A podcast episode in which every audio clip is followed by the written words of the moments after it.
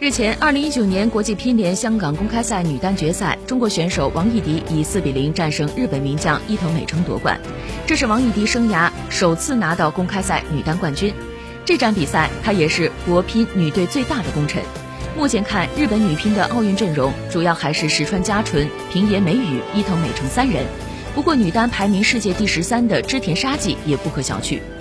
但从日本女乒几名主力的表现看，伊藤美诚依然是威胁最大的一个。